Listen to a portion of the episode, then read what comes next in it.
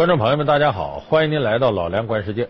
前不久，在湖北省监利县发现了林则徐的一封亲笔书信。这封书信呢，是林则徐在鸦片战争之后被贬到新疆伊犁，途经兰州的时候，给自己的朋友大学士王柏心写的一封信。在这封信里边呢，林则徐详细的总结了鸦片战争。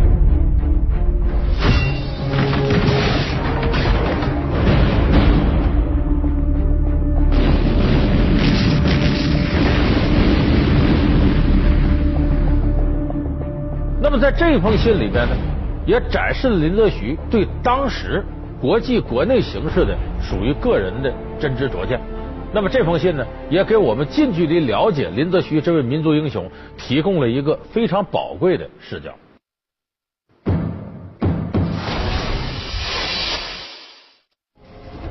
在举国蛮憨的晚清最后七十年，林则徐是睁眼看世界的第一人。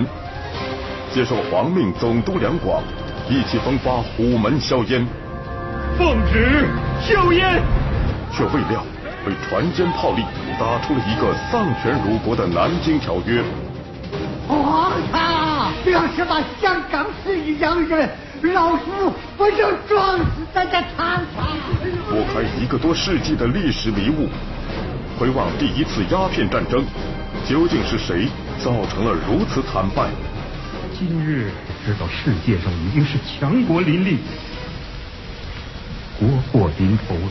我们看到的那个林则徐，是否只是他的一个侧影？说到林则徐，可能电视机前绝大多数的观众朋友会想起八十年代谢晋导演拍的《鸦片战争》，堂堂天朝圣地，居然成了大烟馆。传旨林则徐。将全部鸦片就地当众销毁。奉旨，休烟。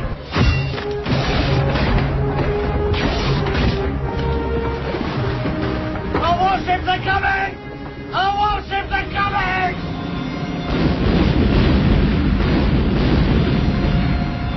那可以说是新中国电影当中的一个经典形象。那么林则徐在我们的印象当中啊。一直是那种高大全式的民族英雄。你看，他既是不保守的睁眼看世界的第一人，同时呢，又是一个顽强抵御外来民族侵略的这样一个了不起的英雄人物，而且境界非常高。我们一提林则徐，都知道海纳百川，有容乃大，壁立千仞，无欲则刚，这是他座右铭。他又写出呃“苟利国家，生死以期，祸福必趋之”这样的名句。所以林则徐在我们的心目当中啊，高大全。很多人都说，如果要是呃鸦片战争当中啊，要林则徐不被这个腐朽的清王朝不被道光皇帝给撤职，那咱们鸦片战争不会败，起码不会输那么惨。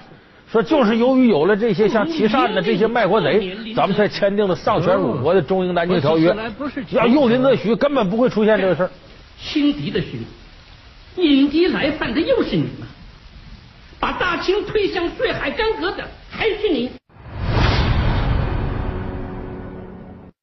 那么历史是不是这样呢？其实我们从这封书信当中，有以这个为由头，我们可以不妨再重新审视一下。那么刚才我说这封信呢，是鸦片战争失败之后呢，林则徐呢被道光皇帝认为呢在广州督办此事办事不力，然后把他呢贬到新疆伊犁。他在走到兰州的时候呢。打听到自己的好朋友大学士王柏心呢，还在荆州主持荆州书院。他和这个王柏心关系很好，两个人不仅同朝为官，而且林则徐的儿子呢，哎，还是王柏心的学生。所以这时候呢，林则徐就写了一封信给自己的老朋友。这个信呢，总共两千四百多字，其中呢有百分之七十的篇幅是林则徐总结鸦片战争。他总结就说：“我这鸦片战争啊，呃。”咱们应该用什么样的方式来对待外来侵略呢？他提出八字方针，叫气量、技熟、胆壮、心齐。胆壮心齐，这不用说，这精神层面的。气量、技熟是什么意思？首先一个，咱这武器必须得精良，而且使用技术得纯熟。这是林则徐对鸦片战争失败非常好的总结，而且他把气量放到第一位。就武器精良是第一位的。就你再有斗志，你跟人打，你这个人家船坚炮利，打不过人家也白扯。所以林则徐很详细的把他的这种政治理想和这个治军观念写下来。那么林则徐为什么会有这样的总结呢？这是鸦片战争给他带来了血的教训。我们首先一点得给大家说清楚，这个鸦片战争，别看叫鸦片战争，咱们总有些人总觉得这鸦片呐就是英帝国主义为了害中国，故意把鸦片整到中国来毒害我们，然后咱不让他进口了，就挑动战争，是不是这样呢？那个时候英国人不仅说往中国销售鸦片，英国国内都不禁止吸食鸦片，鸦片在英国国内贸易是自由的，英国老百姓吸食鸦片也随便。那是在什么情况下他把这个输送过来的呢？是因为当时清王朝老百姓对鸦片的巨大需求。那么那个时候，在中国有一点咱得承认，是世界上最早意识到鸦片危害的国家。在公元一七二九年的时候，雍正皇帝就发现这个鸦片危害非常大，他下令禁止国内的鸦片贸易。可是他禁止鸦片贸易呢，他并不禁止种植。就是反正不让你这个卖，不让你国内卖。可是对于吸食鸦片的人呢，他也不管，你吸了就吸了，他也不处罚。所以这个政策现在看起来确实有点昏庸。而且最要命的呢，它不禁止进口，你进口随便。为什么呢？因为进口呢，你得给他交税，这笔钱是大清一笔财政收入。所以一直到这个嘉庆年间，都是一七九几年的时候了，这笔税还接着收呢。那么这个就造成了。鸦片进口的泛滥，因为那个时候我们和英国这些国家之间搞贸易啊，存在着巨大的这个顺差。就咱们出口的东西，瓷器呀、茶叶呀，老外特喜欢。可是我们呢，农耕文明呢，却不需要进口他那么多东西。所以当时呢，英国商人到中国觉得无利可图，只有两样随便进口，一个是棉花，一个是这个呃鸦片。可是棉花呢，从埃及那边产运过来无利可图。鸦片呢，生产地近在印度，而且有暴利，所以英国商人就纷纷转向了以鸦片贸易为主的。这当然也是雍正时期并不禁止这个鸦片进口。到了这个嘉庆年间，嘉庆皇帝发现这个吸食鸦片，这个对中国老百姓危害很大，而且那个时候普通老百姓到一些官僚都在吸鸦片，所以当时嘉庆皇帝觉得赶紧给我停，就不光是不能贸易了，不能种植了。不准进口了，可是这个时候，鸦片的巨大市场需求量上来了。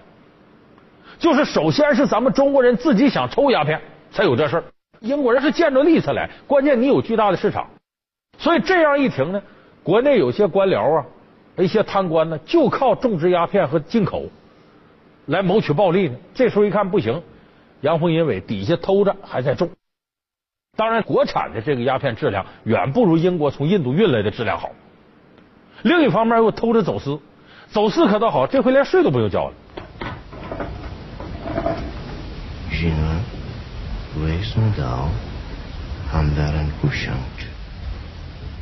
所以根本就挡不住，就腐败的清政府没有挡住鸦片，还继续源源不断的运到中国。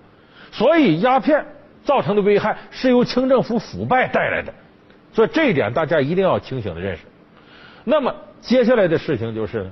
到道光年间，道光突然间发现坏了，大清的这个库银呐，就国家的财政收入这块越来越减少。一调查呢，发现有大量的银两流到国外去了，说一年很轻松几百万两，甚至上千万两白银，可能就这么的让英国人赚走了，通过鸦片。所以道光一看这不行，他才开始要禁烟。虎门销烟的真实原因究竟是什么？是每年大量流失外国的白银，还是举国吸食鸦片带来的隐患？轰轰烈烈的虎门销烟，要给腐败的清廷带来了什么？禁烟不仅是曝光，包括林则徐在内，他们禁止鸦片是禁止什么？禁止鸦片进口。林则徐为什么道光会重用他？因为林则徐上的这个奏折里边明确提出。不能让这个国外鸦片挣我们钱。林则徐只是禁止这进口，不能让英国人挣钱，钱得内部循环，得让大清财政丰盈起来，而不是说像现在意义上的远离毒品、珍爱生命，不是那意思。所以这个时候，道光皇帝任命林则徐为钦差大臣，直接到广州这块督办禁烟事务。鸦片居然祸及王公大臣，千年水胆，只能救一个烟民，可朕要的是整个天朝。臣林则徐接旨，鸦片不绝，誓不还京。结果林则徐到那呢，也是三下五除二。当时呢，负责这个英国贸易的全权代表是义律。这个名字咱们在历史课本看过。伊律这个人呢，其实本人呢对于鸦片贸易也不感冒，在英国国内一直存在这种争论，说把这鸦片卖到人家那去合不合适？其实义律在这主要是想呢，通过自己的努力呢，让大清多开放几个通商口岸，因为是大清闭关锁国，片帆不得下海，只有广州这有十三行能做国际贸易，剩下的不开放口岸。伊律是想呢全面开放，让英国人有机会来做生意。他并不是就想做鸦片的生意，所以当时伊律呢也没怎么反抗，直接就督办下边的商人呢上交了两万多箱鸦片，然后这才有林则徐虎门销烟，咕嘟咕嘟嘟就全给毁了。奉旨销烟，奉旨销烟。一八三九年五月二十四日，道光皇帝颁布圣旨。命林则徐就地销毁上缴来的鸦片，是还境。五月三十一日，林则徐发出通知，在广东虎门就地销毁鸦片，允许沿海居民前去观赏。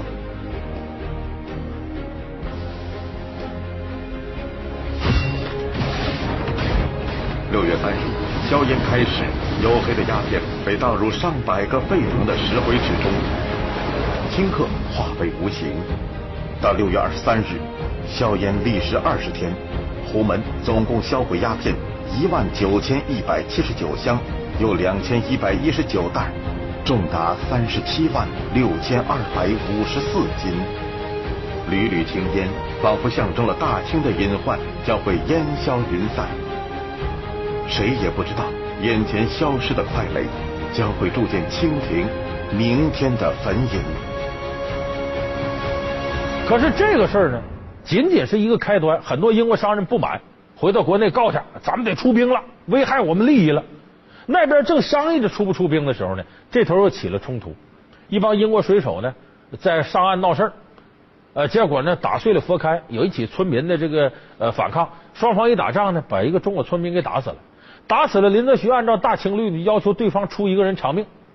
一律说这个偿命不可以，集体负责任，我们赔偿。我们大伙儿也都受处罚，但你不能偿命。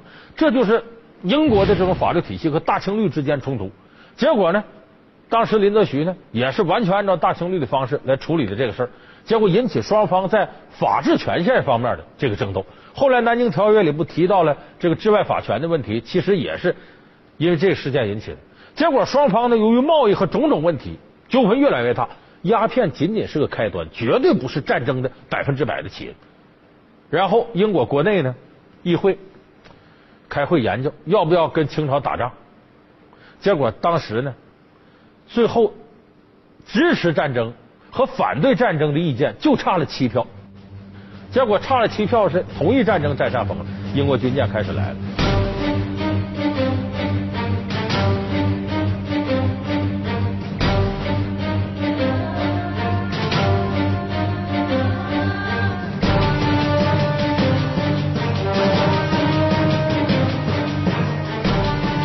这时候林则徐犯了几个非常致命的错误，一个是林则徐对战争到来他的估计不足，他还认为这军舰集结过来呢，这还是走私鸦片的，也没有完全把这当回事。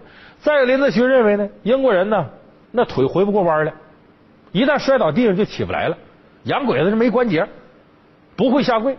其实这跟一七九三年呢，英国使臣马格尔尼来到这个中国拜会乾隆皇帝，那带来很多英国的高科技产品，想。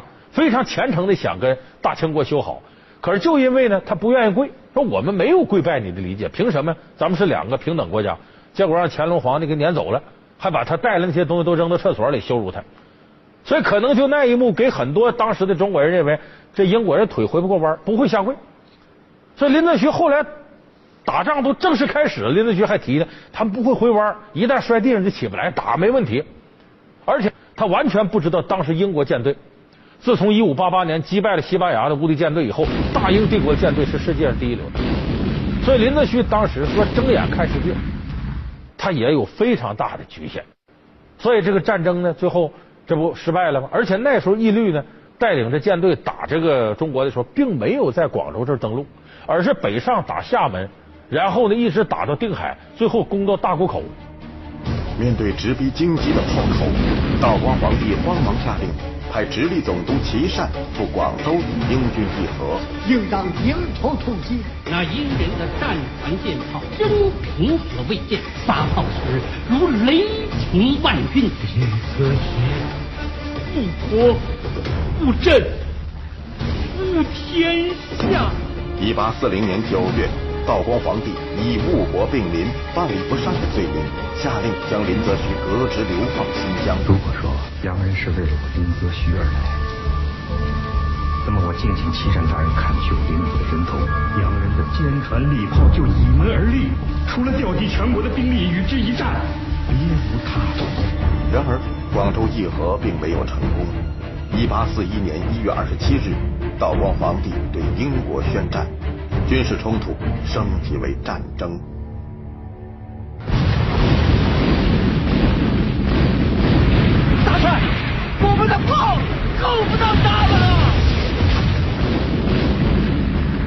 面对装备精良的英军，清朝军队无力抵抗。厦门、宁波、定海、镇海、吴淞、上海、宝山、镇江等地连续失守。一八四二年八月，英军兵临南京城下。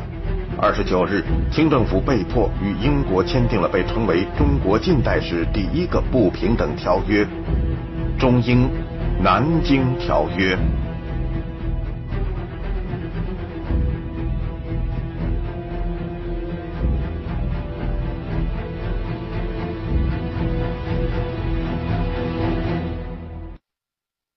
英国人根本就没想在广州这登陆，他认为广州离你的首都离北京太远，只有越往北打，威胁到你首都了，清廷的皇帝才能当回事所以人家根本没管这事直接往北打。如果当时在广州登陆，以当时英国海军的实力，大清根本抵御不了，咱的这个洋枪火炮跟人家根本都不能比。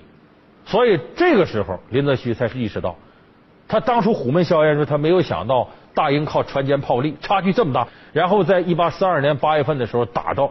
南京，然后签了《南京条约》，赔了两千一百万白银，又是割让香港，又开放了广州、福州、厦门、宁波、上海五个通商口岸，所以中国大门被隆隆洞开，开始了半殖民地半封建社会。苟利国家生死以，岂因祸福避趋之？站在历史的潮头，林则徐睁眼看世界，究竟看到了什么？他的视野，他的格局。又为后来的洋务运动带来了什么？所以，就我们对鸦片战争的认识，英国人狼子野心是一方面，但主要是我认为是咱自个儿不争气。鸦片是内部有巨大需求市场，苍蝇不叮无缝蛋。但是林则徐确实是当时睁眼看世界第一人。他在广州的时候呢，就搜集各种资料，找英文翻译翻译英国人的东西。后来又是把英国那个世界地图拿过来。他后来把这资料给了他朋友魏源，魏源写了一本书叫《海国图志》，就等于最早期的普及了世界地理。而且林则徐睁眼看世界第一人，不是细节上的，而是整个的宏观国际概念上、世界概念上。为什么我这么说呢？林则徐啊，后来虽然被贬了，但是其实清廷是很器重他，后来又启用他呢，当了陕甘总督、云贵总督。那么在这个过程当中呢，林则徐有一次呢。召见了一个青年才俊，谁呢？就是后来收复伊犁的左宗棠。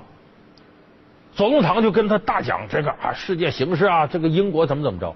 林则徐说：“哎呀，此言谬矣。”他说：“吾恐大清之患不在海上，而在内陆，而在俄罗斯。不信你看着。”就林则徐那时候就意识到，俄罗斯将是大清最大的一个祸患。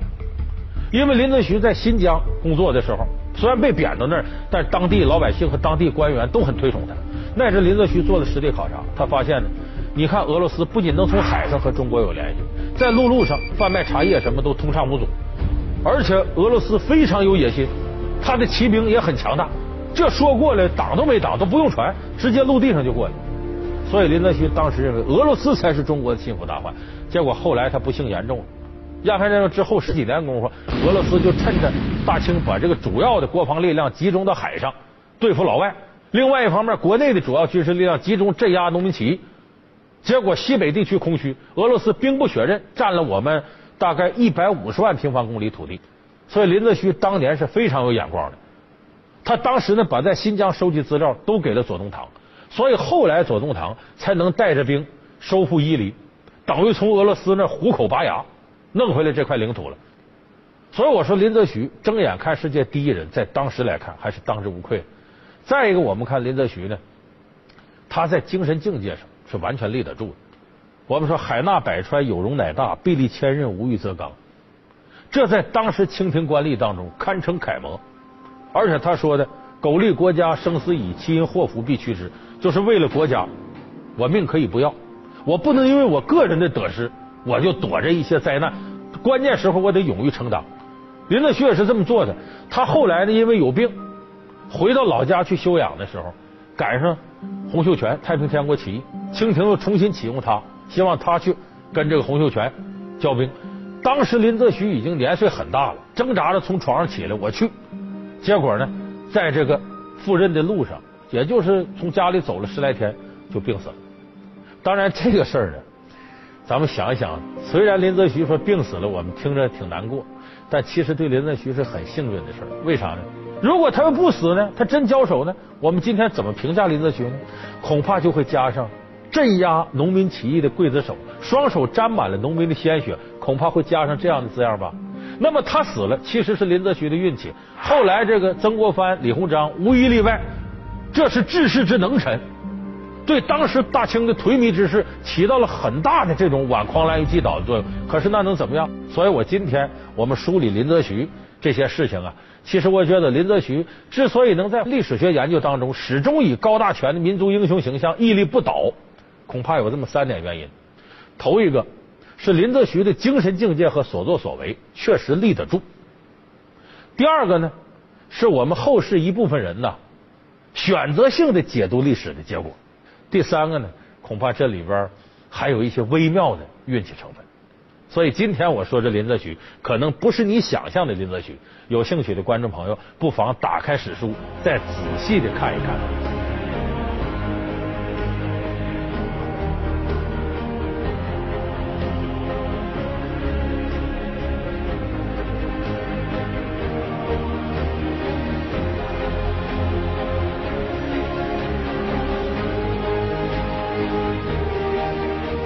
感谢您收看这期《老梁观世界》，我们下期节目再见。